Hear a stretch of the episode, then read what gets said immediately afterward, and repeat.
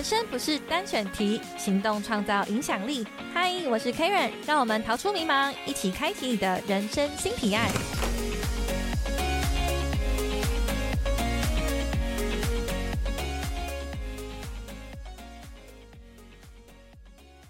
Hello，大家好，我是 Karen。那我这一集的 Podcast 节目呢，同时也会录制 YouTube 影音来跟大家分享我想要分享的内容。那我自己过去的话，比较常用语音或是文字的方式跟大家分享自己的想法。那近期呢，像是短音或是 YouTube 影片，它的流行还有它的接受程度提高，那大家对于语音还有影像的接受程度也比较高，也能够更理解在这个叙述过程中我想要表达的事情，所以呢，也逐渐的尝试来使用影像的部分跟大家分享我的想法。那最近想跟大家更新的是，我在二零二二年出版的书籍《十五分钟写出爆红千字文》五刷了。啊，五刷呢代表的意义其实是指说我这个同一个版本的书籍，然后它出版了印刷了第五个版本，所以在书籍的正背后的这个版权页呢，就会写第五刷，那就是热腾腾的五刷。那每一个刷的印制的量。不太一样，但过去传统的定义是一刷大概三千本，那每一刷再新增一刷的话大概一千本。那不过因为现在实体书的用量没有那么高，所以我们印刷量可能没有过去这么多。不过呢，能在现在到五刷还是一个蛮不错的成绩，所以想要来跟大家聊聊出书的一些历程，然后还有一些心态上的差异。十五分钟写出爆红千字文是我第二本书。那我第一本书籍出版的时候是在二零二零年的十月。那当时出的书叫做《人生不是单选题》，主要就是透过我自己的故事，正直加斜杠，然后斜杠经营自媒体，能够有为自己带来一个新的收入，然后最终到创业的一个过程。那第一本书跟第二本书在写作还有心态上差异是非常大的。所以就想要跟大家分享这个差异来的原因，还有我这段时间的学习。嗯，我先讲第一本书。第一本书二零二零年的时候，就是我刚满三十岁。那我刚满三十岁，再往前拉到这个写作的筹备期，其实是大概二十八、二十九岁的时候。那先前我出有出书的经验，但是先前出书的经验都是帮别人写。那我帮别人写，就是像影子写手。接案，然后写写作不会挂我的名字这样子的合作，就是比较像是单次性的接案。那作者是另外一个人，当然我是文字整理的角色。不过在我当时的经验，其实那本书比较算是对方口述，然后我整个编排写完，所以包含从提案的大纲到架构都是我写的。那那个是二零一六年的事情，就是我二十六岁的时候。有第一次帮别人写书的经验，那后来就开始帮自己写书，就是二零二零年这本《人生不是单选题》。在写这本书的时候的酝酿期大概有一年半，因为其实我是二零一九年的一月接到出版社的合作邀约，没有定出版日，所以一直到很久很久以后，就是我们出版日期是二零二零年的十月十月十五号。所以从我签约到出版正式，大概过了有一年，快要两年时间，大概一年十个月时间，其实还蛮久的。那为什么会这么久呢？然后为什么没有签一个出版日呢？因为这个出版社它比较自由弹性，就是它不比较希望说你把这个内容写好，然后想要经营这个作者，这个作者他未来的发展这样子。所以对于当时我就是一个。初出茅庐，现在也算是初出茅庐啦。就是当当时对于我要出版一本书籍的时候，我觉得有点不知道该怎么写，然后要写什么样子的方向。是虽然有大纲了，可是并不是非常的明确。然后我也发现，在写的时候呢，会有很大的部分就是要调整。就是比如说你写一二三四章节，那章节跟章节之间好像有点没有连贯性。的这种对自己的自我怀疑，然后不知道这本书它要走到哪里去？就是当时对于就是就算已经把书写完了，然后出版了，还是很多迷惘。所以回头去看那本书出来之后，大部分比较适合的读者落在二十到二十五之间这个岁数。所以如果你在年纪稍微大一点看那本书，你会觉得那本书比较幼稚，写法上也好，或者是关于他的写作的。风格文笔也好，它都是比较青春一点点的风格，那也比较符合其实我原始在写文章的那一种心情，就是是真的我很喜欢写文章，然后很希望分享自己的心情。可是回头我现在这个年纪，大概三十三，快三十三岁了，还没三十三。那在这个年纪回头去看我三年写写的东西，它会稍微比较青涩，可是是最纯粹我开始写作的那个时候。那在第一本，它总结一下，第一本它比较没有这种结构化、系统化、脉络化的书籍架构，但是内容上是符合年轻人迷惘世代想要看的内容，但它有点时效性。我说它的时效性，就是在你某个年纪看才有效的，然后或者是当时我的经验，现在可能有因为时代变化，并不是这么适用，只是它第一本。第一本书就差不多一刷而已，所以没有什么特别的。可是我对我来说是一个很大的意义，意义的部分我最后一部分再讲。那我先讲心态。第二本书的心态我真的完全不太一样。我第二本书就是抱持着我要写出一本可以用很久的工具书的心情来写的。最终这本书大概有七点二万字，然后有删掉很多篇幅，因为呃印那个版面不够，就是纸纸没没有办法印那么多嘛，所以就没有那么多版面。可是。我真的非常非常认真在筹划这一本书，筹划了两年，就是从二零二零到二零二三出版的时间，我几乎都在就是呃筹备，就是因为我是二零二零年十月开了一堂线上课程，叫高效写作力，那在 Pressplay 平台上面跟生鲜史书合作的，那这个课当时出课的时候，其实有一点点。也是在摸索中把这个课纲完成的。那课纲完成的前一个要素是，我只要知道我自己是怎么写作的，然后怎么样子让这个读自己的写作方法，然后可以让别人也学习，就运用在别人的，别人可以有个 SOP，然后去系统化把它写出来这样子。所以当时第课课程的课纲比较帮助写作系统化这件事情，但是口语表达。还有简报，它比较不是文字书写成工具书的方式。那另一方面是，我觉得当时出书对我来说，我出在你其实出版社很邀请我很多次要写写作书，然后我不觉得我有这个资格。那时候二零二零年的时候，我还觉得我没有找到一个方法教别人，然后或者是分享出来。这这个 SOP 是我还没有觉得自己还不够的。当然，我也不是说现在已经到 top 了，可是。在某个领域上的写作，我觉得还 OK，所以在经历了两年媒体的训练，就是我又重回媒体工作。那虽然是网络媒体，可是我在里面透过蛮多商业的想法去验证我在写作的时候这个可行性。那这个可行性是指，因为我直接在市场验证嘛，我并不是只有发布在我自己的粉砖或者自己发布在一个自己的平台。我希望的是。符合大众的运作、大众市场的运行，所以我才会选择在主流媒体服务。当时是这样，那因为这个基点就是 人数比较多嘛，就是呃看的人比较多，那点阅高，点阅比较高，然后天数也比较高，就是有一个业界的操作的方法，所以再搭配喜欢写作这件事情。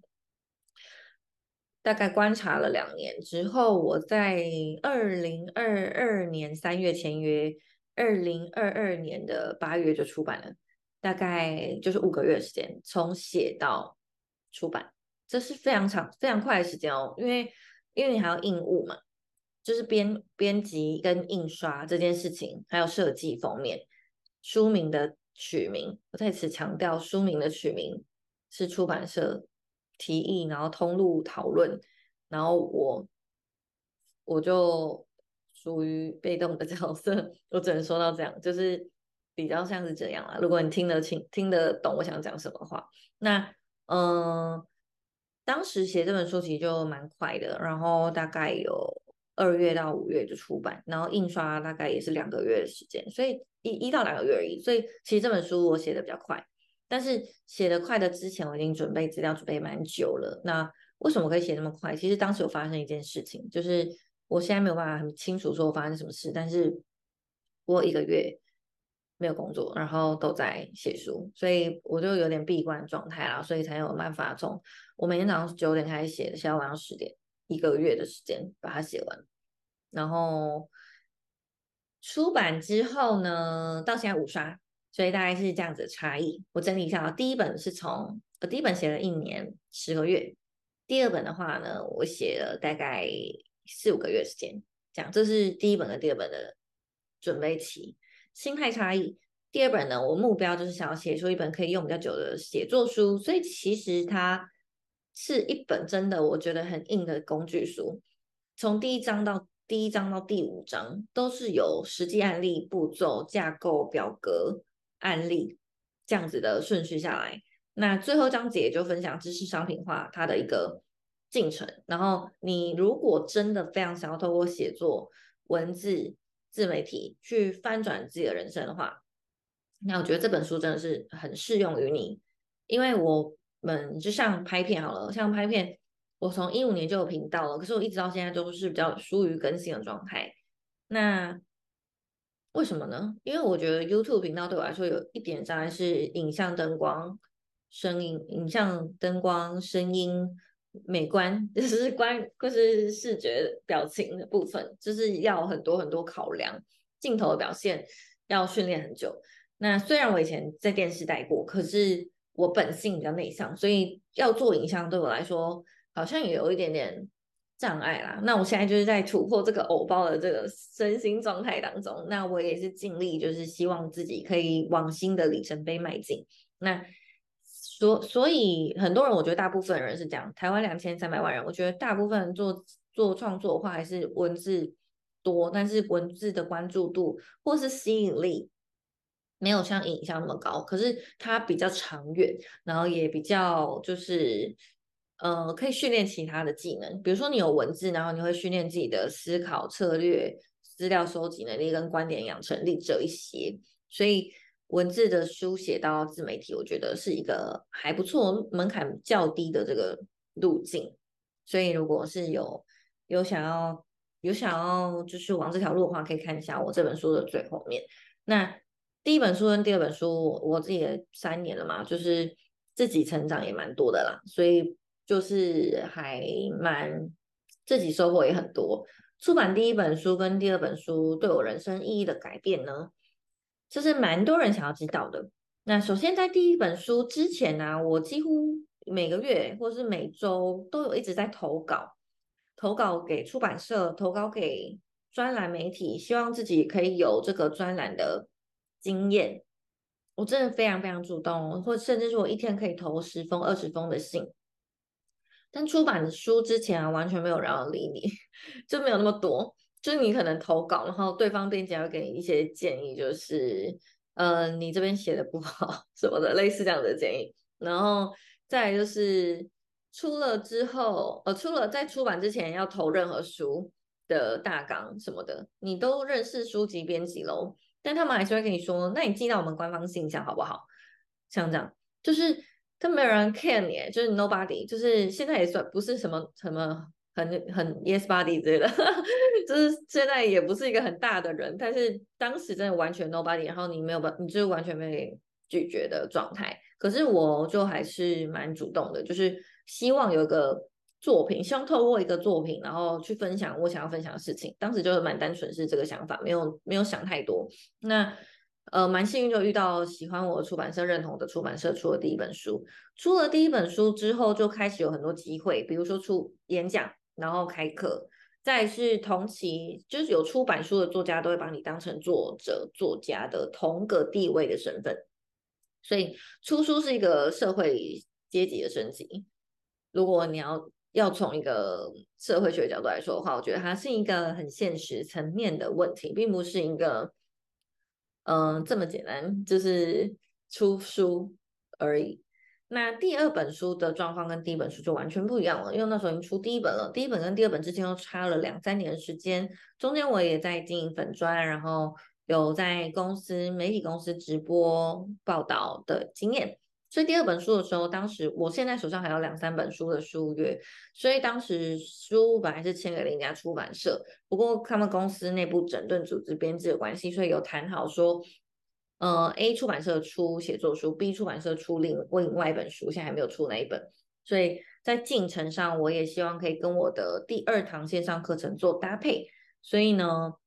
就在二零二三年，呃，二零二二年的八月出版了写作书。那当时就等于跟第一本书状况差很多嘛，之前都很主动积极投稿，还投投不上，但是现在的。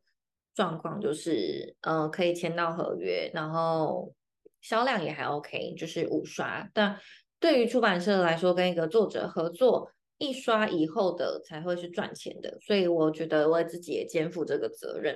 才会在行销上，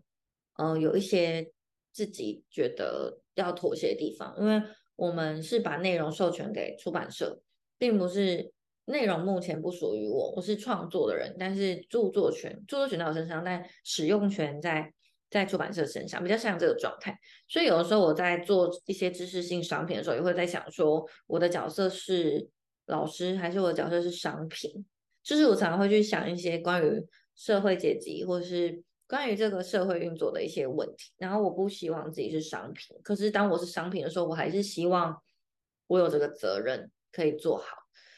只是就这个事情就变得比较复杂，那这跟我出第一本书心情真的超级不一样的。但可以说我在这个领域有点成长或心态上的转变，但是这也是对于一些合作伙伴的负责的态度。这样，